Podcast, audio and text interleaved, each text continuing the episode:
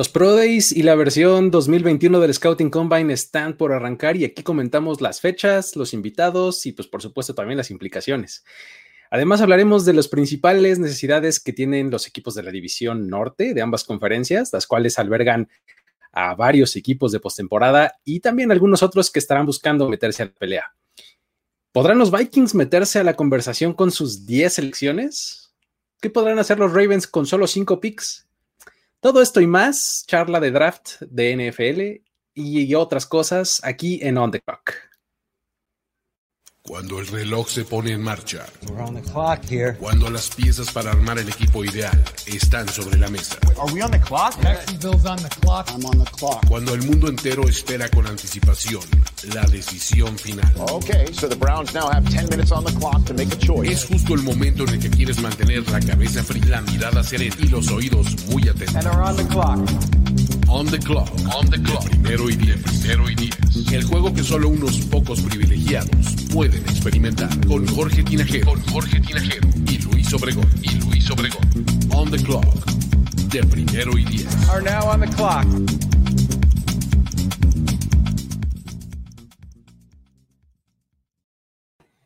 ¿Cómo les va, amigos? Buenas eh, noches, madrugadas, tardes, mañanas, o el momento en el que usted esté viendo este contenido. Eh, lo saluda Luis Obregón y eh, me acompaña como siempre eh, Jorge Tinajero y Alex Martínez. Alejandro, ¿cómo estás? Y Jorge, saludos. Hola, ¿cómo están? No, dale, Jorge. nada más comentar que es un placer estar de nuevo aquí en On The Clock. Y sí, estamos completamente en vivo, como aquí en los comentarios nos están preguntando. Así es, así es. Aquí andamos. ¿Cómo estás, Alex? Bien, todo bien. Ya por fin se pudo hacer el ajuste para que estemos los tres este, pues hablando del draft, que pues cada vez se pone más, se pone mejor el proceso y pues se vienen los Pro Days, ¿no? Así es, así es, va, va a estar este, interesante eh, estos, eh, estos siguientes días, porque es cuando ya el proceso se empieza a poner eh, pues mucho más en serio, ¿no? O sea, mucho más clavado, mucho más este, claro, se empiezan a separar unos de otros, ¿no? Y pues bueno, vamos a ver ahí, vamos a ver primero que nada eh, quiénes, fueron los, los, invitados, ¿no? Al Scouting Combine, porque, digo, ya habíamos hablado en alguna ocasión de cómo el Scouting Combine va a ser bastante diferente esta, esta temporada, ¿no? Es como un animal, este, eh, como híbrido entre Scouting Command y Pro Days, ¿no? Y justo eso te iba a decir, ¿no? Se solía poner interesante en este momento, ¿no? Ahora es otro animal, como bien dices, ¿no? Es un trato totalmente distinto. El Combine, que siempre sí es Combine, pero no va a tener presencia en vivo, sino todo online, este, pues va a estar medio rarito, ¿no? También.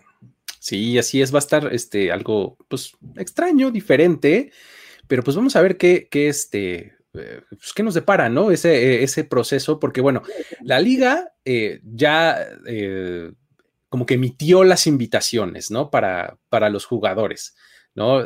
aventaron 323 invitaciones, ¿no? En un año regular, pues la liga invita a cierto número y pues los jugadores, algunos aceptan, algunos no aceptan, algunos aceptan y, y solamente van y se presentan y listo, o algunos van, se presentan y hacen un poquito de ejercicios y nada más van a las entrevistas o solo a los médicos, etcétera. O sea, hay de todo. Este año va a ser bastante pues, diferente, ¿no? Porque como ya les habíamos dicho, no hay, eh, no hay workouts, o sea, no, va a haber ejercicios eh, presenciales, pues, en el Scouting Combine. Cada uno se va a hacer en su respectivo Pro Day, pero lo que sí va a haber son entrevistas y exámenes médicos, que es precisamente lo más importante del Combine. ¿Qué anticipan ustedes de este? De este Scouting Combine como tan prolongado? ¿no? ¿Qué, cómo, cómo, lo ven? Eh, Alex, ¿quieres empezar? Venga. Sí, pues mira, creo que la idea es eh, ver cómo se adapta la liga a este tipo de, de, situaciones, porque el draft del año pasado lo hicieron bastante bien. Eh, afortunadamente para los prospectos sí pudieron realizar su scouting combine y ahorita pues es un proceso distinto para los de, esta generación, por lo menos, de hecho si lo vemos de cierta forma, en el draft del año pasado hubo más invitados, por decirlo así, ¿no? Eh, con sus cámaras y, con todo, que, lo que hubiera habido en un draft eh, presencial. Acá también hay más invitados, entonces pues, se abre la oportunidad a que más jugadores se, se, presenten de mejor forma ante los equipos, ¿no? De hecho, digo, no creo que no son mucho más, probablemente sí son 300 en general los prospectos que invitan al combine y acá pues, son, supera por lo menos ese número. Yo creo que eh, las entrevistas van a ser eh, eh, vitales, ¿no? Además, porque normalmente dicen que ahí es donde está el, encanto o no de cierto prospecto, por más que pueda correr 420 o, o lo que sea, ¿no? Entonces, ya siendo virtuales, vamos a ver cómo, cómo, pues, cómo llega esta interacción, porque al final es diferente, aunque la tengas ahí presente, es diferente la interacción virtual que presencial. Sí, eh, definitivamente hay que ver qué enfoque le van a dar, porque sin duda, de alguna manera tiene que afectar este tema de, hacerlo online en lugar de presencial, ¿no? Sobre todo estas pruebas psicológicas, entrevistas en las que luego cada equipo tiene esas raras preguntas que se les suelen hacer a, ciertos jugadores. No es para todos, pero sí van enfocadas como para ver la reacción de, cada jugador ante cierto, cierto tipo de preguntas. Y esta ocasión va a ser online, ¿no? Y por ahí también el tema de, de las pruebas eh, médicas, porque creo que eso todavía no está definido. Eh, falta saber de qué forma o cuál va a ser el procedimiento para llevarse a cabo este tipo de, pruebas, porque eso sin duda tienen que ser este, el médico ahí enfrente del jugador, ¿no? Entonces se tiene que llevar a cabo ciertas eh, precauciones por el tema de pandemia. También va a ser interesante, pero, pero sin duda creo que siento que va a afectar un poquito el proceso y obviamente pues habrá que esperarse a los Pro Days para las pruebas físicas que es este, mm, por eso decía yo hace rato que es como, eh, un, va a ser un proceso como, como prolongado, ¿no? O sea, porque prácticamente el Scouting Combine va a durar todo el mes, ¿no? O sea, por lo menos de las pruebas se va a dar en los Pro Days de cada universidad, que ya hablaremos dentro de un momento. Eh, y, justamente va a faltar ver cómo concentran a, los ciertos grupos de, universidades o de, cosas así que, estén como cercanas geográficamente para realizar estas pruebas médicas, que es, eh, es mucho eh, lo que se busca en el Scouting Combine. el Scouting Combine, digamos que nació con el, con el objetivo de estandarizar las cosas, de estandarizar los procesos, de tener una sola medida de cada prospecto, un solo examen de cada prospecto. ¿Me explico? O sea, no, no tú dices que mide 6'3 y yo digo que mido de 6'4 y otro dice que mide 6'1 y el otro mide que 6'7. O sea, así de dispares eran las, este, las medidas antes de que se inventara el Scouting Combine. Y pues para eso fue que la liga dijo, a ver, vamos a hacerlos una sola vez y aquí está. ¿No? Ahí sí son kilos de kilo, bueno, libras de libra. libras de libra, exacto, ¿no? Entonces, eh, un poco para eso se inventó y justamente lo mismo con los, con los exámenes médicos, que era lo más importante de todo, ¿no? O sea, eh, pues muchas veces no tenías oportunidad de ver físicamente cara a cara, frente a frente, estar cerca de, de un prospecto hasta que estabas en el Scouting Combine y podías poner a tu médico del equipo a hacerle ciertos exámenes, ciertas pruebas, etcétera. Y pues en esta ocasión vamos a tener que esperar y van a tener que estandarizarlo de alguna manera para que se pueda llevar a cabo, ¿no? Va, a, ser, va a ser interesante, creo yo. de eh, hecho, ahí este, digo rápido. Eh, sí, sí. Probablemente dicen que los prospectos se. ¿Cómo decirlo? Como que ponen su máximo en su Pro Day más allá del Combine. ¿No? Como que siempre corren más rápido, se, son más intensos en sus Pro Days y, no tienen, eh, o bueno, estos eventos o el Pro Day en sí no tiene la atención mediática que lo tiene el Scouting Combine. Entonces ahora como lo vamos a tener de esa forma y hasta ya van a televisar por días, ya hablaremos de eso más adelante, pero eh, eh, Pro Days por universidad, pues acá tal vez pueda pantallar más un prospecto, puede haber mayores risers, ¿no? Por decirlo de alguna forma. Entonces, pues no sé, es un, es un este, proceso distinto, interesante, que, que pues, 2021, bienvenidos a este sistema, ¿no? Pues, sí, y nada más complementando el tema médico, eh, porque último, últimamente hemos visto jugadores que aparentemente han jugado sin ningún problema en su carrera colegial, pero justo aquí en el combine salían este, situaciones que, que algún problema eh, de arritmia en el corazón o tenía una enfermedad que nadie conocía o que tienen historial de lesiones que puede impactar en, su stock, ¿no? Entonces es muy, muy importante. Ya, ya quiero ver esta información, cómo lo van a hacer, porque realmente puede ser crítica para algunos equipos. Sí, muchas veces, digo, es bastante común que los jugadores de fútbol americano tengan lesiones todo el tiempo, que jueguen con lesiones. Sin embargo, aquí en el Scouting Combine era donde se sabía como de la gravedad que podían tener esas lesiones, ¿no? O sea, pues un jugador que pues, ah, estuvo fuera de acción tres juegos por una situación de rodilla. Pues ahí se quedaba, ¿no? En el reporte se reporta como mi, ¿no? Rodilla, listo.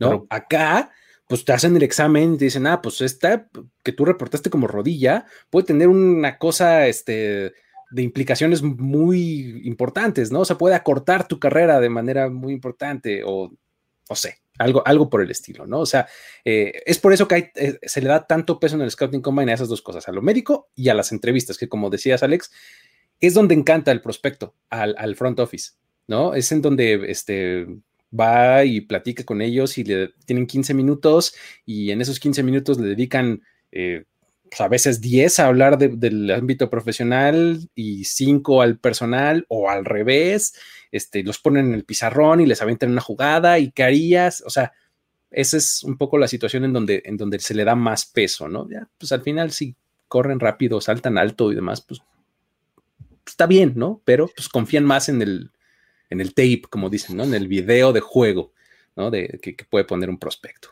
Pero bueno, de la mano con ese Scouting Combine ahora están los Pro Days, para los cuales también ya tenemos un calendario fijado, un, este, un rol, ¿no? Que, la liga eh, ya estableció.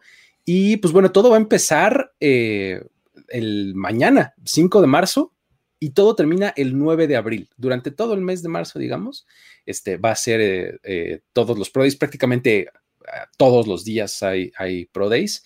Y em, el proceso es también un poco sui generis, diferente de cómo ha sido antes, porque pues en los Pro Days, antes iba quien quería, este, digamos en términos de equipos, y mandaba a quien quería, ¿no? Puedes mandar una delegación de 10 personas casi casi, mandabas al coach de posición, al head coach, al scout, y al scout nacional, y al scout regional, y mandabas a todo mundo.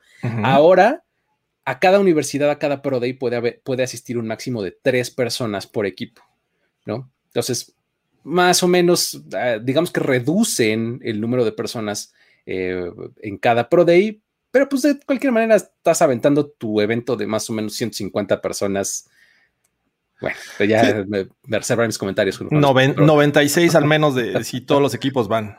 Exactamente, son 96. Ahora, ¿cuántos jugadores y cuántos del staff del mismo de la universidad? Usted también tu eventito de 150 personas que, pues, bueno. Estuviste muy cerca, yo creo. Es, pues digo, números redondos. Si digamos que aquí puedes reportar una reunión de más de 10 personas y aventarles a la patrulla, imagínate, 150. Pero bueno, ese ya es este otro asunto. Pero bueno, más o menos aquí tenemos estos, estos, este, estas fechas que, que decidimos eh, más o menos como resaltar, ¿no? Porque tienen varias universidades concentradas que tienen mucho talento, ¿no? ¿Cómo las ven? Pues digo, de hecho, desde el 5 de marzo, como decías Luis, hasta el 9 de abril, cuando hay Pro Days, como dices, prácticamente todos los días.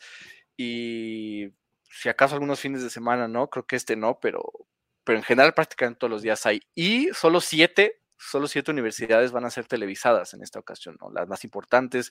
Eh, en esta, en esta ocasión North Dakota State también, porque pues, Trey Lance y BYU, Wilson, ¿no?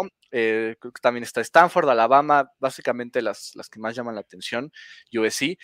Pero pero pues digo, es, estar un poco más presentes en los Pro Days. Creo que a veces son eh, subvaluados, ¿no? Me atrevo a decir los Pro Days en general, porque ahí es donde se muestran mejor, insisto, y le podemos ver eh, eh, mayor atención a los jugadores que, no están tanto en el radar.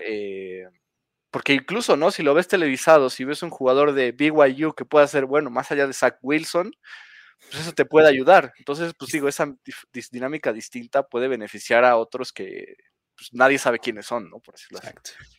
Sí, que están muy, muy fuera del radar. Eh, me parece que, es un proceso eh, interesante porque, digo, sin, sin Combine, muchos equipos se van a enfocar en esto porque hay que contemplar que muchos jugadores también optaron por no jugar 2020, ¿no?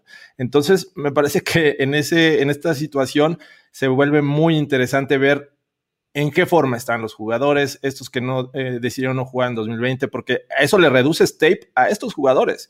Y vamos a ver qué tanto impacta esto, estos Pro Days en, el stock de cada uno de ellos que, están buscando básicamente mejorar, que, que, lo volteen a ver. En el caso de Jamar Chase, que no jugó 2020 eh, y que está compitiendo con Davonte Smith, entonces eh, va a ser interesante ver ese Pro Day, qué, tanto pueden hacer, qué tanto pueden mejorar y convencer a los equipos que van a estar presentes en este Pro Day. A, mí se me hace muy interesante seguir eh, cada uno de los que podamos ver. Y obviamente en redes sociales vamos a tener muchos videos al alcance y de ahí vamos a poder sacar mucha información y obviamente la vamos a tener aquí en On The Clock. mucho, mucho clip, ¿no? De, de, lo que vayan ahí este, publicando los mismos scouts y la gente que esté ahí eh, presente. Y eh, justamente a mí, una de las cosas que más me llama la atención justamente de, los pros es lo que, lo que mencionabas, Alex, que el de repente, pues digo, vas a ver a todos los disponibles para el draft de cada una de las universidades y no necesariamente vas a ver solo a los nombres grandes, ¿no? O sea, en una de esas te va a llenar el ojo a alguien que no estabas esperando. ¿no? Entonces eso va a ser un gran paro para ellos, ¿no? Va, a estar este, eh, interesante. Esa es una, de las cosas que, yo como que más podría rescatar. Y también el hecho de, contrastar, ¿no? Un poco, porque hay scouts que, medio desconfían de los Pro Days, porque efectivamente, eh, pues lucen muy bien todos los jugadores en los Pro Days, porque normalmente está todo muy coreografiado, ¿no? O sea, todo está puesto para que pues tú como prospecto luzcas bien, ¿no? O sea, los ejercicios que te pone a hacer tu coach con tus compañeros en tu campo, que ya conoces perfectamente de qué largo está el pasto y dónde está resbaloso y etcétera, pues evitas esos lugares y te vas al más, este, la parte que es más rápida. Hay algunos que incluso dicen que corren las 40 yardas en la parte que está un poquito inclinada hacia abajo para que seas Donde sopla más el aire a favor. Punto tres segundos más rápido, ¿no? O sea, eh, ese tipo de cosas, ¿no? O sea, como que eh, hay, hay gente que medio desconfía, ¿no? De eso. eso es lo interesante de cómo van a poder estandarizar esos ejercicios o van a poder, este, eh, pues como meterlos a todos en un mismo manojo, pues no está, está no, no, lo veo, no lo veo tan fácil. Por eso, por eso cada quien lleva su cronómetro, ¿no? En cuestiones de velocidad. Exacto, ¿no? Y, este, digo, cada quien lleva su cronómetro y además también cada, o sea, también la liga tiene que poner a alguien a hacerlo de manera como oficial, ¿no? Por así decirlo. Y a, mí me llama mucho la atención de, pues bueno, mandaste 200, perdón, 300 y cacho invitaciones, pero pues vas a tener más en los Pro Days, ¿no? O sea, en, el Pro Day va a pasar uno que sí es eh, del Scouting Comment, o sea, ese sí le tomas el tiempo y al que sigue no, no, ya tienes que aprovechar, ¿no? Ya hiciste el viaje, ya estás ahí. tienes que evaluar a todos los que hagan su, prueba. Entonces, pues, ¿para qué mandaste las invitaciones? Ese es mi punto, ¿no? Sí, es como nada más, yo creo que ahí nada más es por este, no sé, por cumplir, ¿no? Este, por puro trámite, las invitaciones del. yo creo que las. Yo creo que las invitaciones son más para, para, el resto del proceso, ¿no? O sea, no necesariamente para los workouts. O sea, tú vas a estar formando parte de las entrevistas que son con los equipos, de esta dinámica de exámenes médicos, de exámenes de inteligencia y demás. Creo que más va más para eso que para la parte de drills en el campo, ¿no? Pero bueno, eh, más o menos por ahí está el asunto de los, del combine y de los pro days que ya están eh, muy próximos. No sé, la verdad es que necesito verlo, o sea, no, no, no sé muy bien qué esperar, ¿no? estaba viendo el calendario de esos siete eh, eventos que se van a eh, televisar, dos son de Alabama. 23 de marzo y 30 de marzo Alabama tiene sus Pro Days, o sea, tiene dos diferentes. Es lo que te iba a decir, está repetido, 23 y 30 de marzo Alabama. Eso fue una cosa que yo dije, ah, caray, ¿cómo? O sea, ofensiva y, defensiva. Luego ya confirmé que efectivamente tiene dos eventos, ¿no? Ok. La gran cantidad de jugadores que, Alabama aporta a la NFL es, es, brutal, ¿no? Tienes muchos en la ofensiva. Este año especialmente también los wide receivers son muy buenos. También la defensiva, nunca debes de, desconfiar de un defensivo de Alabama, así es que no está mal hacerlo en dos días, ¿no? Y, a lo mejor evitar aglomeraciones con esto. Sí, pues sí, está, está bien pensado por ahí, ¿no? Pero bueno, vamos a movernos a lo que sigue porque la verdad es que en esta ocasión... Eh, por segunda, eh, por segunda ocasión, un, un, receptor de Alabama sale a hacer una declaración similar a esta, que es eh, pues, esta semana fue Jalen Waddle el que puso por encima a Mac Jones de Tua Tagovailoa, ¿no? Eh, algo como, como, lo que comentamos la última vez con Devonta Smith, ¿Qué está pasando? O sea, eh, ¿estamos eh, en campaña proselitista pro Mac Jones o, de verdad si es más bueno? ¿Qué, ¿Cómo lo ven ustedes? Alex, que no, que no este, participó la semana pasada y hablamos de, él, podría empezar. Venga, venga. Mira, creo que, el, hecho de que hayan ganado Waddle y Smith, eh, digo, a pesar de que Smith también lo hizo en 2018 me parece, este campeonato nacional con ellos dos este, siendo protagonistas y Mac Jones siendo un pues, un candidato a ser Heisman en college football, no sé, como que eso le da un, le dio un valor extra, yo creo, a, a Waddle y a Devonta Smith. Eh, la verdad es que tú me, sigue pareciendo un buen prospecto, no hay que basarse en lo que hizo en 2020, porque aparte todo no fue todo, no todo de Tua fue malo, además, eh, solo se rescata eso y no necesariamente. Pero, pero sí, digo, al final creo que está ese sentimiento de que Mac Jones les hizo ganar el, campeonato. Obviamente, para mí, Mac Jones es este un gran prospecto, un prospecto de primera ronda, y además están en el mismo draft que él. Entonces, pues probablemente tienen ese, ese vínculo mayor con, con, Mac Jones, no porque necesariamente eh, pues, triunfe más o porque digan que Tua es malo y porque aparte muchos lo toman así, ¿no? No, pues dicen que Tua es malo y Mac Jones sí es el bueno. No creo que vaya por ahí, nada más es, pues bueno, le tengo más cariño, creo que Mac Jones es mejor, punto, ¿no? Y de hecho hasta Waddle estuvo raro porque eh, creo que es Andrew Siciliano el que le hacía la pregunta de, no, pues Devonta Smith decía que Mac Jones es mejor que Tua. ¿Tú qué piensas, no? Y, nada más dijo, sí, yo también me voy con Mac, como de, pues sí, mi, Mac Jones, ¿no? Mi compañero, mi coreback, y estamos en el mismo draft, probablemente los dos primera ronda. Pues no sé, tampoco es como que es, es mejor que Tua, o, ya Tua es malísimo, y Mac Jones era el coreback de Alabama que los hizo ganar un campeonato, y así, lo de Tua fue de chiripa en su año de freshman, no sé, no creo que vaya por ahí tampoco. Ahora, ¿estarán, tratando de convencer a alguien o, este, no sé, estarán este como tratando de llevarlo a algún lugar? ¿Qué tan alto podría llegar Mac Jones en la primera ronda con estos espaldarazos que está recibiendo sus compañeros? Y es que ese, es el tema, ¿no? La, semana pasada sorprendió porque fue obviamente Davante Smith un jugador que podría salir con los Dolphins y reencontrarse con Tua. Entonces decías, wow, ¿por qué dices este tipo de cosas? Pero ya cuando son dos jugadores dices, aquí están apoyando a Mac Jones sin duda. Ya tú a Tango Bailoa ya es parte del NFL. El, tipo ya no le preocupa tanto si lo prefieren o no. Pero sí, Mac Jones. Y Mac Jones en este momento me parece que, está en la discusión de el cuarto mejor coreback de este draft, ¿no? Porque tenemos a, Trevor Lawrence, tenemos a Zach Wilson y a Justin Fields que podrían ser los primeros tres en salir del board. Pero el cuarto, todavía está la duda. Muchos prefieren a Trey Lance, otros están hablando que Mac Jones. Entonces, me parece que es una manera de, apoyar al, compañero, al quarterback, en que tenga una mejor posición en, el próximo draft. Creo que debemos olvidarnos de Tua, si es bueno o malo, si no lo quieren, o si es el tipo odiado de Alabama. Siento que no, siento que están apoyando a Mac Jones para eh, ayudarle en este proceso. Eh, sería todo. Es un gran punto ese. O sea, me parece que ni viene al caso compararlo con Tua. O sea, dijeras, lo estás comparando con Zach Wilson, con, alguien de la misma clase. Bueno, ok. O sea, es either or, ¿no? O sea, es de un, por un lado o por el otro, ¿no? Pero pues Tua, ya, ¿qué? O sea, pues él ya está en los Dolphins. Digo, ¿qué? ¿Qué le preocupa? ¿No? ¿Y si lo mandan a Houston? No, no, bueno, ahí sí sería un fracaso, ojalá no. Pero ¿qué tal la respuesta del mismo Tua, no? Ante esta situación, alabó también a Mac Jones, dijo, para mí es un Tom Brady más móvil. ok, muy bien. que dijo sobre Mac Jones cuando le empezaron a preguntar sobre este tipo de comparaciones y demás.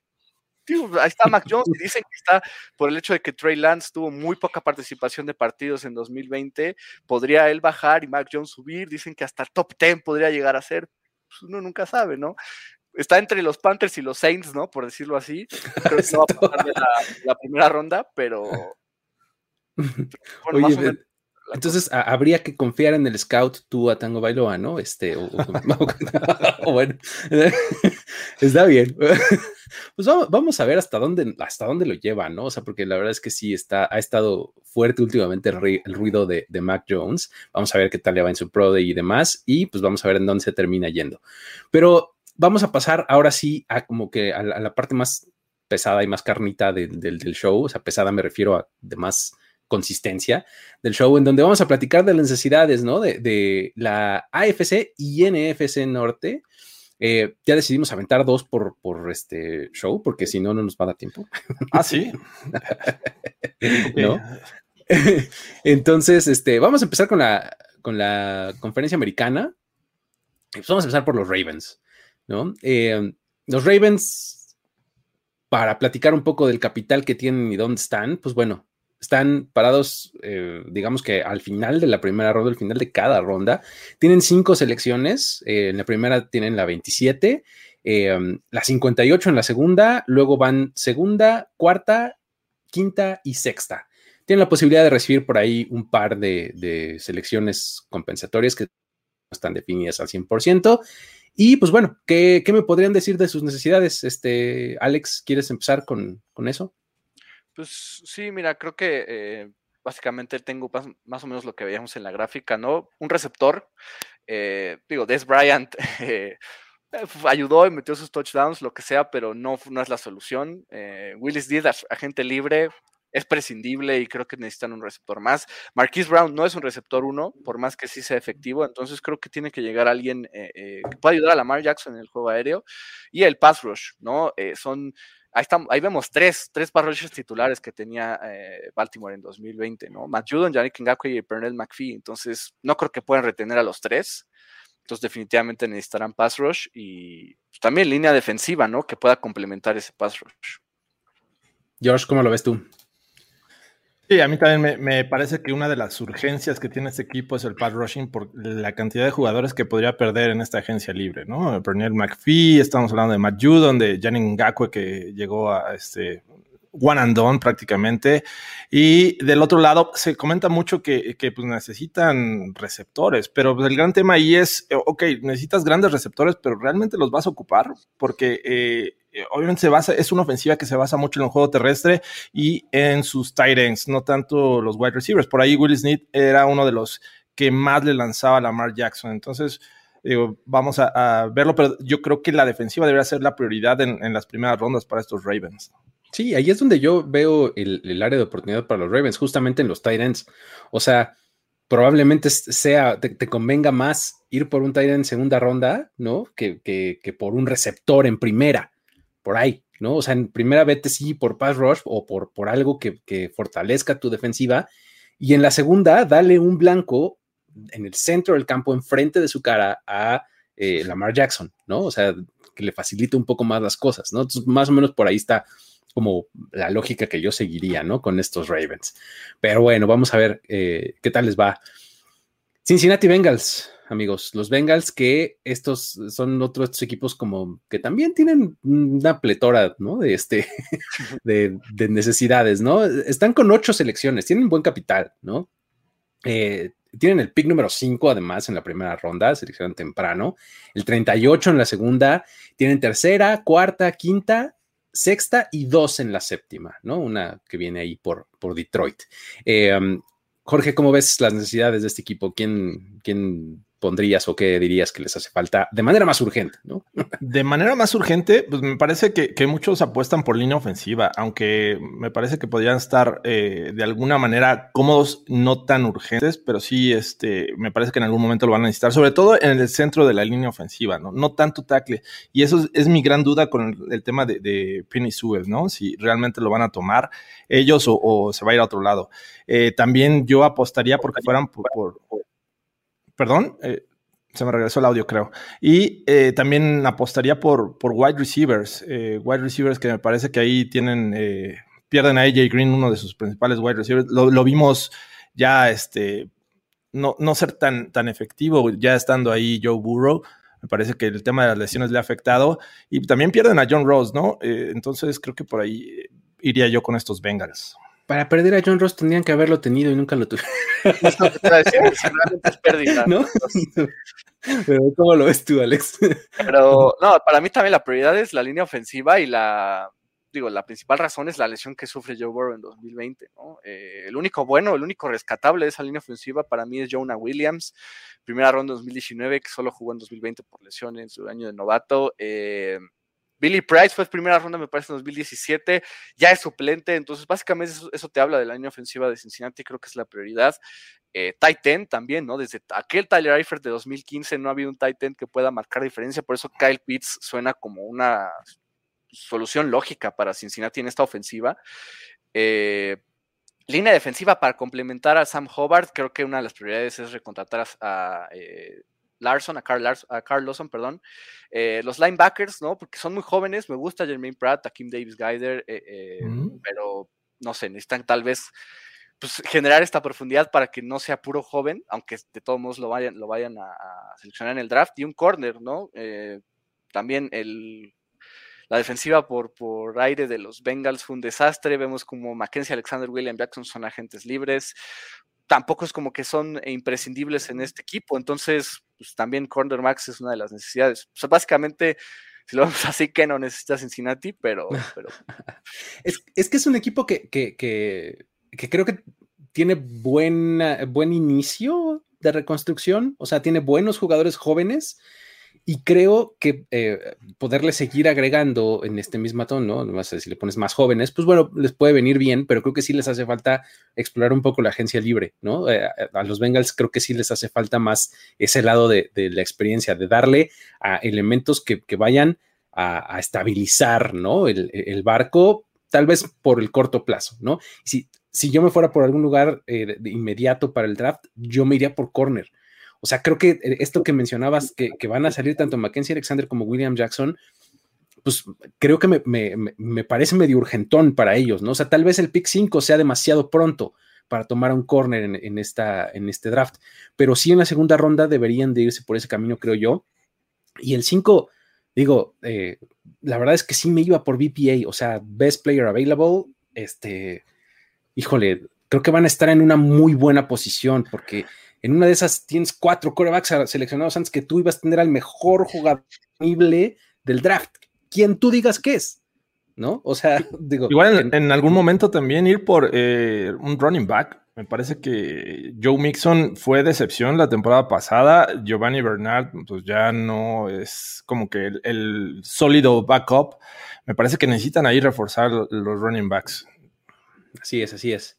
Pues bueno, vamos eh, entonces a ver eh, qué, camino toman los Bengals. Vámonos con los, eh, con los Browns. Qué, buena temporada tuvieron los Browns el, año pasado. Y en este momento tienen nueve selecciones. La verdad es que si uno cree que los Browns van por buen camino, nueve selecciones les, vienen de maravilla, creo yo. Y además un montonal de dinero en tope salarial creo que los Browns están en un muy, muy buen momento en este offseason. Tienen el pick número 26 en la primera ronda, el 59 en la segunda. Tienen dos terceras, una la suya y la de los Saints. Tienen dos en la cuarta, una suya y otra de los Eagles. Quinta, sexta y séptima. Mm, por ahí están. Este, si analizas un poquito lo que tienen los Browns, tienen cuatro selecciones en el top 100. O sea, estás hablando de cuatro jugadores que van a ser de impacto inmediato, ¿no? Según la teoría, ¿no? Entonces, ¿cómo, lo, lo, ves, Jorge, que estas, estas necesidades de los, de los Browns? Sí, me parece que tienen que reforzar eh, la, este, tanto la ofensiva aérea, también como la defensiva contra el pase que aquí ponemos en, la gráfica. Hay, hay, jugadores importantes, sobre todo en la defensiva secundaria, que, y, por llamarlos importantes porque estaban dentro del roster titular pero me parece que la defensiva secundaria sin duda tiene que ser una urgencia para estos Browns eh, si quieren mejorarla, ¿no? Se les, se les, va a Kevin Johnson, se les va a Torren Mitchell, eh, Carl Joseph en el safety también se les podría ir, y también pierden linebackers importantes, ¿no? Eh, siento que la, defensiva tendría que ser prioridad, y del otro lado de, de, este, de Miles Garrett, pues se va Oliver Vernon. Así es, Alex, ¿cómo lo ves tú? ¿Por qué camino te irías primero? Lo que haría es algo similar a lo que hacen los Panthers en el draft de 2020, que literalmente todas sus selecciones fueron defensa. Yo la ofensiva de Cleveland la veo bien, a menos que terminen cortando a una pieza de línea ofensiva por temas de cap space, no sé, que lo cual no creo que vaya a suceder. Este, yo iría por defensiva totalmente, ¿no? Ya decía eh, Jorge la, la, salida de Oliver Berner, que va a ser free agent. Eh, Larry vital en la línea defensiva, también es free agent. Creo que Sion Itaki no jugó mal, pero no puedes depender de él. Son también mejor, pero tampoco puede depender de él. La secundaria fue una de las 10 peores en ataque defensiva aérea, ¿no? Tantas lesiones de Denzel Ward y de Williams obviamente pesaron, pero ni están profundidad, ¿no? Les regresa Grant Delpit, pick de segunda ronda del 2020, pero, pero pues sí, creo que necesitan pues, tanto profundidad como talento en esta defensa que les pesó mucho en 2020. Saben Collins. ya está apuntado, Luis, ya está es que me, parece ideal este, este tipo de linebacker de, Tulsa. Eh, claro, también Nick Bolton por ahí eh, están en, muy buen rango para, para alguno de estos, de, estos linebackers. Me parece muy importante el centro de su defensiva. O sea, porque Miles Garrett, podemos hablar todo lo bien que queramos de él, se nos puede acabar el tiempo haciéndolo. Este, pero de repente son demasiado dependientes de él. Si no tiene un gran partido él, medio la defensiva de los Browns se ve medio desaparecida, ¿no? Entonces tienes que tener estos playmakers alrededor de él que ya mencionabas, este Alex, que pueden regresar Greedy Williams, puede regresar Grandel, Pitt, puede, o sea, pueden, eh, digamos que tener una cara un poquito distinta, pero también les hacen falta estos elementos nuevos que, que, que sean capaces de generar jugadas eh, de impacto. Y a mí me parece que por ahí está eh, un linebacker que les venga a, revolucionar, así, a llevar a otro, otro nivel esta defensiva. Es lo que yo haría de entrada. Y sí, creo que del lado de la ofensiva, salvo que le quieras dar profundidad a la línea, no sé, al por el estilo, ¿no? Tal vez profundidad a los tight ends, ¿no? Me parece los tight ends, por, ahí vendría bien. Mm, exacto, ¿no? pero la verdad es que nada urgente de ese lado del balón, ¿no? Pero bueno. Vamos a cerrar la división norte de la americana con los Steelers que eh, pues hoy, uh, hoy nos dieron la nota, ¿no? Hoy nos dieron la nota con, este, con esta eh, extensión de Ben Roethlisberger. Ya, este, pues no, sé si esto cambie un poco las necesidades del draft, sí, no, como lo ven. Eh, la verdad es que, digo, tenemos que hablar de ese movimiento a fuerzas de, cómo los Steelers eh, están maniobrando primero para meterse abajo del, top salarial, eh, reestructurando contratos, regresando a Ben Roethlisberger y con seis elecciones en el draft, ¿no? O sea, tienen la pick número 24 en la primera, el 55 en la segunda, tienen tercera, cuarta, sexta y séptima. Pero necesidades, la verdad es que tienen pues, un montón, ¿no? ¿Cómo, cómo ven este, en conjunto el movimiento Roethlisberger y qué implica esto en cuanto a sus eh, necesidades. ¿Cómo, ¿Cómo, lo ves, este, Jorge? Mm, me parece que era una urgencia hacer este, esta reestructuración a, Ben Roethlisberger porque pues, obviamente estaban con temas de, de tope salarial. Eh, era impagable para 2020 para esos Steelers pero no sé, yo no le veo el lado positivo más que eh, al menos por salary cap, ¿no? Me parece que estás, eh, obviamente tienes que aprovechar ya esta ventana que te va a dar Ben Roethlisberger por la experiencia, pero no tanto ya por el nivel de juego. Me parece que, que por nivel de juego ya los Steelers pues, no deberían estar celebrando, eh, manteniendo a Ben Roethlisberger. Me parece que ahora sí tienen que darle un coreback del futuro, irlo formando al menos uno o dos años, a ver si Roethlisberger te da los dos años y, este, y con eso para adelante, ¿no? Porque este año eh, tienes muchos problemas, eh, sobre todo en la línea ofensiva, y, y eso también impacta en el juego terrestre que también fue desastroso en 2019. La defensiva en algún, en algún momento te va a, tener algunos problemas, sobre todo en la secundaria, donde pierdes también muchos hombres. Eh, Hilton me parece que es uno de los que, podría irse. Entonces, creo que donde más problemas eh, eh, podrías tener en 2020 es en el lado ofensivo y a ver qué tanto lo puedes solucionar, ¿no? Villanueva se va, Filler se va, se les retiró este, ¿cómo se llama? Mike Ponzi. Ah. Marquis Ponzi. Entonces, está complicado para esos Steelers en 2020. Sí, está muy difícil. ¿Cómo lo ves, Alex? Como ya la, posición de quarterback ya no es necesidad. Ya está Dwayne Haskins ahí eh, para solucionar a futuro. El, Y Kyle Rudolph. Venga. Vamos, Están tan del otro lado. es más, controversia de quarterback desde ahorita. Ah. ¿no? En 2021. No, pero creo que las necesidades principales de los Steelers son running back, ¿no? Porque he visto, no hay que darle una oportunidad a Benny como titular, no hay que darle nada. La verdad es que le intentaron, no funcionó necesitan running back sí o sí. Línea ofensiva, porque creo que el único, los únicos rescatables serían Kevin Dodson, que tuvo un muy buen año de novato, la realidad eh, es esa, y pues David de Castro, pero nada más, ¿no? Porque ya decía Jorge que Villanueva probablemente pues, no regrese. Eh, Tyson Alualu también tuvo una buena temporada y es agente libre. La línea de linebackers, creo que el único decente es ahorita David Bush, porque Avery Williamson eh, es agente libre. Bueno, Vince Williams también destacado, pero en general necesitan más eh, linebackers. Los corners, Steven Nelson llegó a solucionar ese problema, terminó siendo suplente. Mike Hilton no creo que, no creo que regrese. Entonces, eh, creo que es línea defensiva, corner en la, en la defensiva y línea ofensiva y running backs en la ofensiva.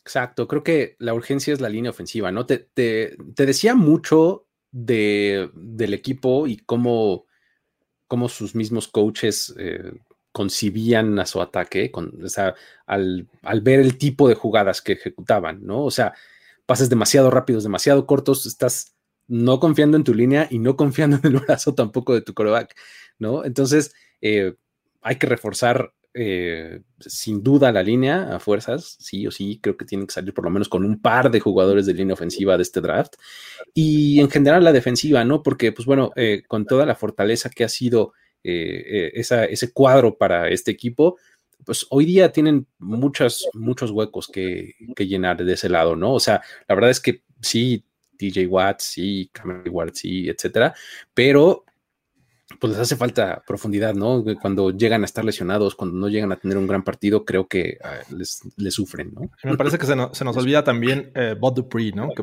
eh, va a ser agente libre y que cuando se lesionó, esta defensiva bajó y ahí vinieron las derrotas. Exactamente, sí, sí, o sea, es a lo que me refiero. Tienes, tienes muy buenos playmakers, tienes muy, muy buenos nombres, ¿no? del lado de la defensiva. Bueno, incluso también pues, en cierto momento de la ofensiva, si piensas en un Juju Smith Schuster, que pues, es eso, es un nombre, ¿no? Pero de repente, cuando no tienen el, la actuación dominante que esperarías, el equipo se cae, o sea, no hay, como que no hay nada que lo sostenga, están muy, muy bien hasta arriba y tienen mucho abajo, en medio no hay consistencia, ¿no? Entonces, un poco de, le quitas de arriba y te vas hasta el fondo. ¿no? Entonces, ah, esa es un poco la realidad de los Steelers, ¿no? O sea, eh, creo que les, va a caer muy bien un corredor joven, potente, este, también les, les caería de maravilla, ¿no? Vamos a ver qué tal eh, está el, asunto para los Steelers. Eh, um, ¿Qué les parece si nos vamos? Le'Veon Bell, ¿no? claro, esa gente libre. Que No, Alex. que lo traigan. y Antonio Brown también. No, no, no. Yo, yo digo que Travis Etienne para revivir lo que era Le'Veon Bell en su momento. Ah, ah vaya, vaya, vaya. Yo, yo, nada más escuché Le'Veon Bell y dije, no. Sí, yo también. Es que como que se te cortó el audio en ese momento. No, yo decía Travis Etienne que podría ser un pick de primera o segunda ronda para Pittsburgh para recordar esas épocas. Ah, ya, ya, ya. Bueno, sí, tiene mucho más sentido. Bueno, pues que dije, si, si traes a Le'Veon Bell, ¿por qué no traes a Antonio Brown? ¿Qué diantres? Los dos son agentes libres, ¿no? Si ya contrataste a Ben Roethlisberger, pues venga 2008 otra vez, ¿no? ¿No? Pero bueno, este, um, eh, um, del, lado de la nacional, ¿no? Comencemos con Chicago. Eh, los Bears tienen seis selecciones en el draft. La verdad es que es este uno de estos equipos como eh, cuando analizas sus posiciones en el draft son así como bien bien planitas, ¿no? O sea, no tienen este cuarta ronda, pero de ahí en fuera tienen primera, segunda, tercera, quinta, sexta y séptima, y todas en el lugar 20, digamos, de cada ronda, ¿no? O sea, entonces es como bastante eh, predecible su, draft, ¿no? Al momento, antes de las elecciones este, eh, compensatorias y demás, ¿no? Eh, digo, selecciones, necesidades, Alex, ¿cómo ves? ¿Qué, ¿Qué, les hace falta de manera más urgente a los Bears? ¿Qué, qué les pondrías? pues empezamos por coreback, ¿no? Eh, creo que ahorita con Nick Foles no pueden estar a salvo. Parece que el tema Trubisky pues no va a mantenerse. Eh, un receptor, porque además, de, a pesar de que pueda regresar o no Allen Robinson, creo que Anthony Miller no es la solución para acompañarlo. En la línea ofensiva solo veo right guard, ¿no? Porque Jermaine Fedi no fue una solución y es el único eslabón débil que yo veo en, ese grupo. Eh, defensive end, porque se va eh, Roy Robertson, Robertson Harris, que es agente libre, y safety, que acompaña a Eddie Jackson, creo, en el perímetro.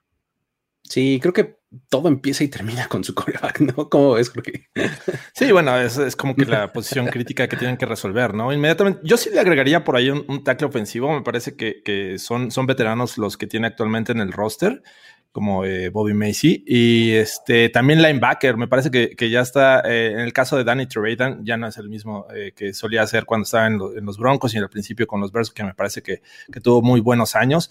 Me parece que deberían de renovarlo. Y por ahí le agregaría cornerback, que por ahí ha estado movido el, tema con, con, los Bears, ¿no? Recientemente, este, me parece que cortaron a, a Scrine, entonces agregaría también un cornerback. Sí, creo que es que en serio, si este equipo de los Bears tuviera un ataque decente, ¿no? Este, Profundidad de running back también, ¿no? Sí, sí, la verdad es que digo, eh, eh, eh, sería completamente diferente, ¿no? Sí, pues mira, encontrar un quarterback es como el problema de la gran mayoría de los equipos, ¿no? Este, nada más que algunos es un poco más urgente que otros, ¿no? Y creo que ese es el caso de Chicago, ¿no? Eh, ya vimos que ni Trubisky ni Foles son una buena opción. Este, creo que no les caería nada mal eh, aventarse pronto por algo, ¿no? O sea, ya sea en la agencia libre o en, el draft, pero sí necesitan. Russell Wilson. que, además, que además le interesa Está en su lista, de, su wish list de Russell Wilson. For some reason unknown for me, porque ¿por qué diantres querrías ir a Chico? Pero bueno, ok.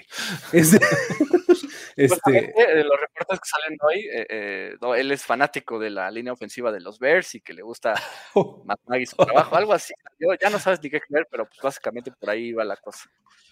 Pero bueno, este, pero sí, a lo que me refiero es, les hace falta eso, ¿no? Porque por más bueno que sea Allen Robinson y si logras retenerlo, aunque sea con franchise tag, pues quién le va a hacer llegar el balón, ¿no? Y si no le das un poco de balance con juego terrestre, está bastante complicado. La defensiva de los Bears es muy buena, pero sí pierde ciertos elementos. Yo me, yo me enfocaría al ataque, la verdad. Sí, sobre todo en las, en las rondas iniciales, me gustaría que fueran por ofensiva. O sea, incluso si, me dices que la línea ofensiva va, pero que sea ofensiva, ¿no? Este, y creo que eh, con agentes libres y con un poco de profundidad eh, o, selecciones un poco más tardías del lado de la defensa, pueden eh, quedar mejor parados, ¿no? De, lo que, de lo que estaban la temporada pasada, que incluso en algún momento estuvieron medio peleando al cierto momento playoffs, ¿no? Pero bueno, la verdad es que vamos a ver cómo, cómo, se acomodan las cosas en Chicago. Eh, ¿Por qué nos vamos a Detroit? Detroit tiene seis selecciones en este draft. Empiezan con el pick número 7 eh, en la primera ronda y el 41 en la segunda. ¿No? Tienen dos en la tercera, que es pues, el propio y el mismísimo Matthew Stafford les regaló la otra vía Rams. Y, luego tienen cuarta y quinta, ¿no? Eh, ¿Cómo verías las necesidades de los Lions, Alex? ¿Qué, mencionarías? Aquí sí es que no necesita Detroit, de verdad. Creo que en la, defensiva veo todas las posiciones necesidad. O sea, realmente. Todas, eh, sí, de acuerdo. Cubierta. En la, ofensiva veo solo, bueno, wide receiver, porque Tyrell Williams no es una solución, vaya, eh, que lo firmaron esta semana. el lado derecho de la línea ofensiva, y hasta se habla que Brad Holmes, el nuevo general manager, ya está intrigado, ¿no? Por los prospectos de coreback, sin importar que haya obtenido a Jared Goff en el trade con Stafford con los Rams. Entonces... Necesitan coherencia, Alex.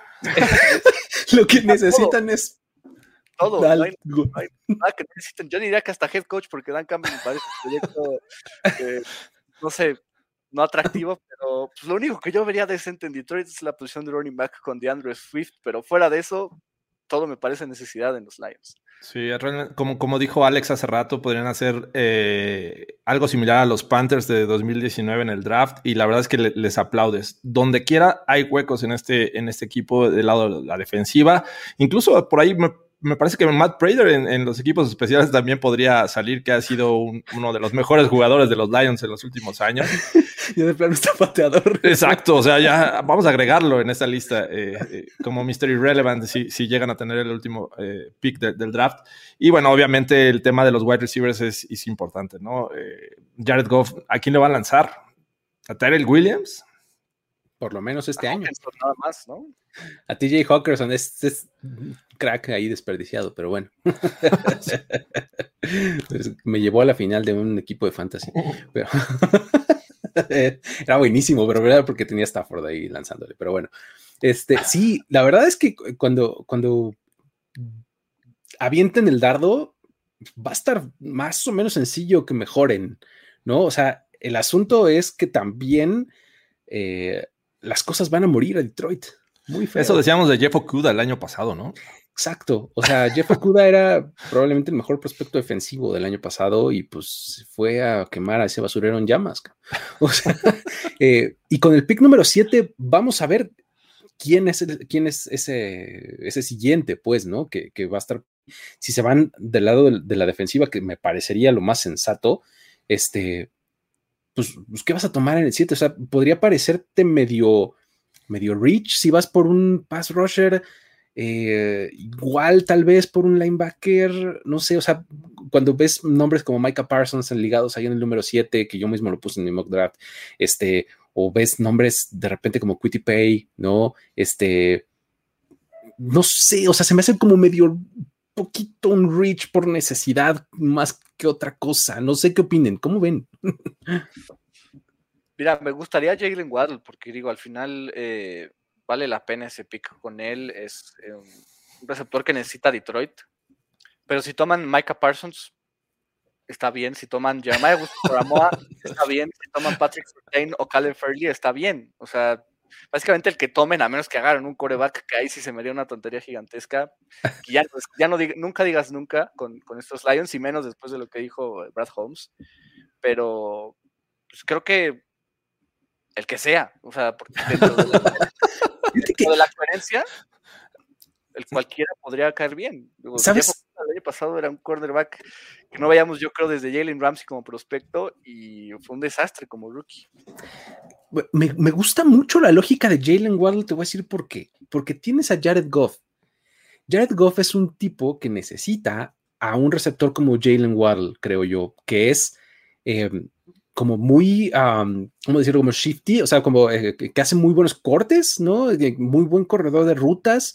Eh, creo que necesitas poner las cosas un poco más claras a, a, Jared Goff, ¿no? Así fue como funcionó mejor cuando estaba con los Rams, ¿no? Y creo que le estarías dando algo más o menos similar, no es que esté comparando prospectos ni jugadores, pero estarías dando algo más o menos como lo que tenía en Robert Woods, ¿no? Este, mm, más o menos, ¿no? O sea, que ese tipo de rutas puede correr. ¿No sienten que para tomar a Well tendrían que bajar? O sea, me parece que eh, estando en la posición actual, no siento que, vaya a ser Well ahí. Sí, eh, se ve. Es que están en, en una posición bien difícil, creo yo, los Lions, porque en el 7 que hay gente que pone a Waddle como el mejor receptor del draft. O sea. Bueno, bueno, sí, o sea, ahorita estamos en, la época en la que a cualquiera le, gustan los prospectos y que lo pueden poner arriba. Este, ya vimos que Zach Wilson ahorita está en la discusión también de, ser el primer pick del draft. Pero tocando ya el tema de, los Lions en específico, me parece que hay que esperar con ellos un poco el enfoque que le vayan a dar a la agencia libre. Eh, siento que es un equipo con tantos cambios que ha hecho en staff, este, a, cualquier nivel que, tienen los Lions en este momento, todos estos cambios van a afectar este, incluso el draft. Entonces, vamos a ver qué paso dan en, la agencia libre y pues, a ver si le dan un enfoque defensivo y realmente ya este, quedan como un mejor equipo, al menos vía contrataciones agencia libre y después ya se van por el draft por esas piezas que podrían complementarlos. Sí, sí, creo que pues, sí necesitan utilizar todos los recursos, ¿no? Tanto agencia libre como draft para, para mejorar, ¿no? Vamos a ver cómo, eh, qué prioridad le dan a cada uno, ¿no? Pero pues bueno, em, vámonos con los Packers, ¿no? Los Packers también son de estos equipos que seleccionan al final de las rondas, ¿no? Este, llegaron hasta la final de la conferencia nacional y tienen siete selecciones, ¿no? Van en, en el 29 en la primera ronda, en el 62 en la segunda Luego tienen tercera, cuarta, quinta, sexta y séptima. También de estos que son así como bastante eh, lineales, ¿no? Sus, selecciones. Y podrían incluso recibir hasta tres eh, picks compensatorios. O sea, imagínate tú a los Green Bay Packers seleccionando 10 veces en el draft, más lo que puedan hacer en agencia libre, que normalmente no son grandes jugadores, pero este, creo que se vería bastante interesante, ¿no? ¿Cómo, cómo, cómo ven las necesidades, Jorge? ¿A qué, ¿Por qué camino te irías? Wide receiver otra vez. Eh, es una necesidad que ya, de verdad, ya lo pienso en poner en un mock draft a estos Green Bay Packers que, pues, la verdad se, ve que se lo necesita, este, necesitan complementar ese cuerpo de wide receivers. Sin embargo, no le, no le dan esa, ese enfoque en, en, los drafts. Entonces, si, si no fuera eso, yo creo que tendrían que reforzar la línea defensiva ahí con tackles, eh, porque pues, la verdad es que fueron un, desastre en el juego terrestre, deteniendo el juego terrestre, ¿no? Eh, la línea ofensiva también podría perder un hombre importante en el centro, como Corey Linsley. Entonces, y, creo que los running backs que, se le van a ir eh, en pareja, ¿no? potencialmente podría salir Aaron Jones y Jamal Williams. Exacto, digo, ahí seleccionaron apenas este el, año pasado a, a Dylan. Pero, es un hombre de segundo año. Sí, sí, sí, efectivamente necesitan ahí algo. ¿Cómo lo ves, Alex? Eh, pues creo que, digo, además de, receptor, un running back, ¿no? Jamal Williams y Aaron Jones son agentes libres. Si no regresara Jones, creo que AJ Dillon no puede manejar todo este backfield. Eh, la línea ofensiva, pues el interior, ¿no? Corey Linsley no va a regresar, lo más seguro, entonces un centro que apoya ahí a Elton Jenkins, que tuvo un buen año en 2020. Eh, en la defensa, línea defensiva, creo que solo Kenny Clark fue el que mayor impacto tuvo en este grupo. Y de los corners, pues Kevin King fue un desastre, ¿no? En el Championship contra Tampa Bay, pues. Ya se va. Uno de los peores timings que hemos visto en la historia de un cornerback en este touchdown de Mike Evans. Entonces, pues no sé, esas son las necesidades que yo vería con, Green Bay. En la abundantísima historia de los Green Bay Packers, desde 1936 en el draft, eh, han seleccionado a cinco receptores en primera ronda. Wow. Cinco. Ninguno para Aaron, para Aaron Rodgers. No, por supuesto que no. El último fue en 2002, Javon Walker. Javon Walker. Ah, claro, el amigo de los Broncos. El último receptor de primera ronda que tuvieron los Packers en 2002. ¿no? Estás hablando de 18 años, 19, ¿no? O sea, eh, eh, es algo que no hacen, pues, los Packers. ¿Lo van a hacer ahorita? Pues no sé. O sea, no sé si se fueran por ese camino. es que ya con posible Kadarius Stone y un Rondal Moore por ahí es me hace perfecto para esta ofensiva de Green Bay, ¿no? Imagínate que Darius Stoney en, esta, en esta ofensiva, ¿no? O sea, eh, estaría interesante. O sea, imagínate a, Bateman, el de, el de Minnesota, ¿no? Eh, Rashad Bateman. Y ese tipo, no sabes, cada vez que lo veo me gusta un poquito más, poquito sí, más. a mí también. Me encanta, ¿no? Pero bueno, eh, digo, saliéndonos de, ese, de esa obviedad, ¿no? De, decir que los Packers les hace falta un receptor, este, me, interesa mucho que también eh, refuerzan el centro de su, defensiva. Me parece que les hace falta un, buen linebacker, ¿no? Este, creo que dándole un elemento ahí central a esta defensiva, creo que podrían mejorar también me, hace mucho sentido lo que comentas de, un corner que, complemente a este. Ah, se me acaba de decir su nombre. Eh, eh Alexander. Exactamente, Jair Alexander. Jair Alexander. Sí. Este. Um, le caería súper bien porque Jair Alexander es más buenísimo. Creo que si le das un complemento, eh, la defensiva daría un levantón bastante importante, ¿no?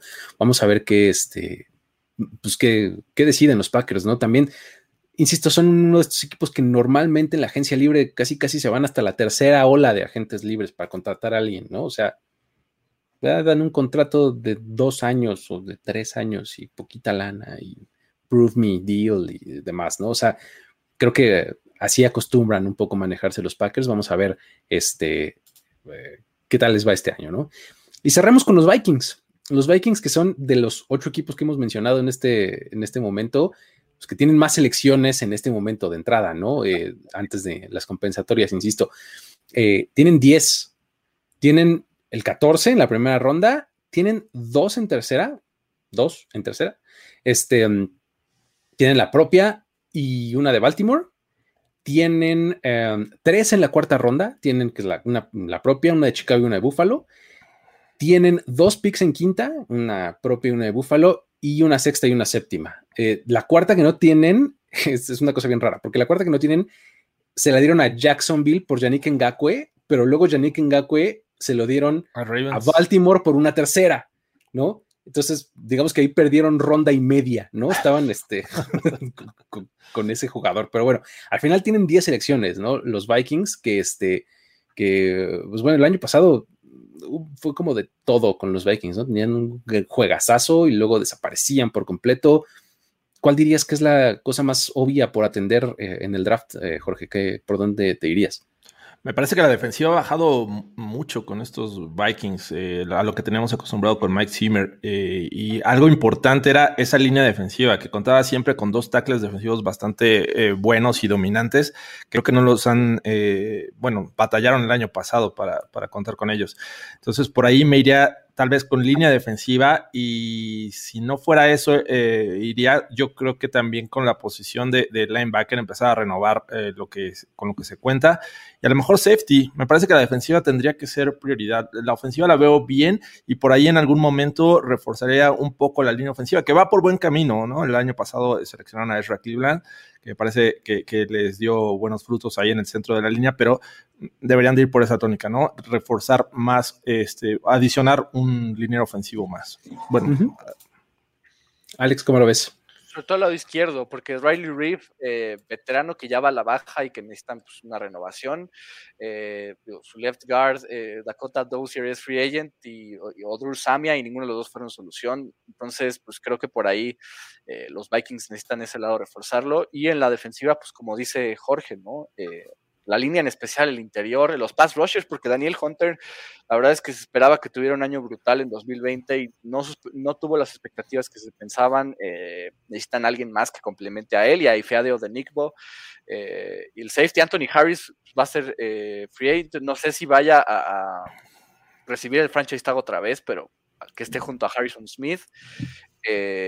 y pues tal vez los linebackers, ¿no? Porque Anthony Barr va muy a la baja, Eric Hendricks es muy sólido y hasta de All Pro si lo quieres ver así, pero sí necesita también con quién con quién jugar a su alrededor, a su alrededor entonces pues sí, así lo vería yo en, Minnesota.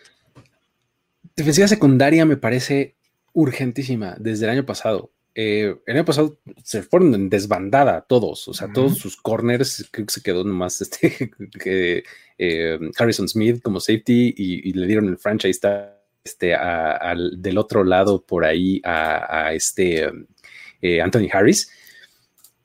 Pero no creo que se repita, o sea, creo que Anthony Harris va a cobrar buena lana en otro lado. Además, los Vikings no tienen mucho, mm, demasiado para gastar, ¿no? Entonces, creo que la defensiva secundaria es súper prioritaria para ellos, ¿no? A la mitad de la primera ronda me parece un lugar muy bueno para seleccionar un corner, ¿no? Este, creo que eh, ese sería el camino que tendrían que seguir, por lo menos en las, eh, las primeras rondas, ¿no? Eh, defensiva secundaria, probablemente pass rusher, y coincido con lo de la línea ofensiva que mencionabas, Jorge, creo que están reconstruyendo bien a, esta línea, este, van por buen camino con Ezra Cleveland del año pasado, con eh, ciertas piezas que están eh, interesantes ahí eh, acomodándose. Me gustaría que fueran un poquito más tarde por línea ofensiva. Creo que le caería mejor un veterano ahorita en vía agencia libre si pueden hacer algo, ¿no?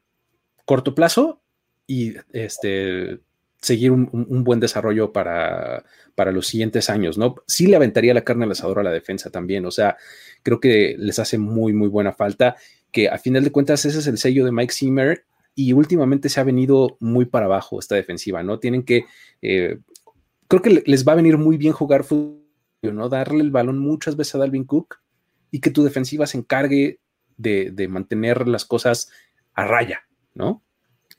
Creo que por ahí va del eh, el asunto con, con, los Vikings. No sé si tengan algo más que decir, amigos, o hasta ahí de cómo lo ven para cerrar alguna idea.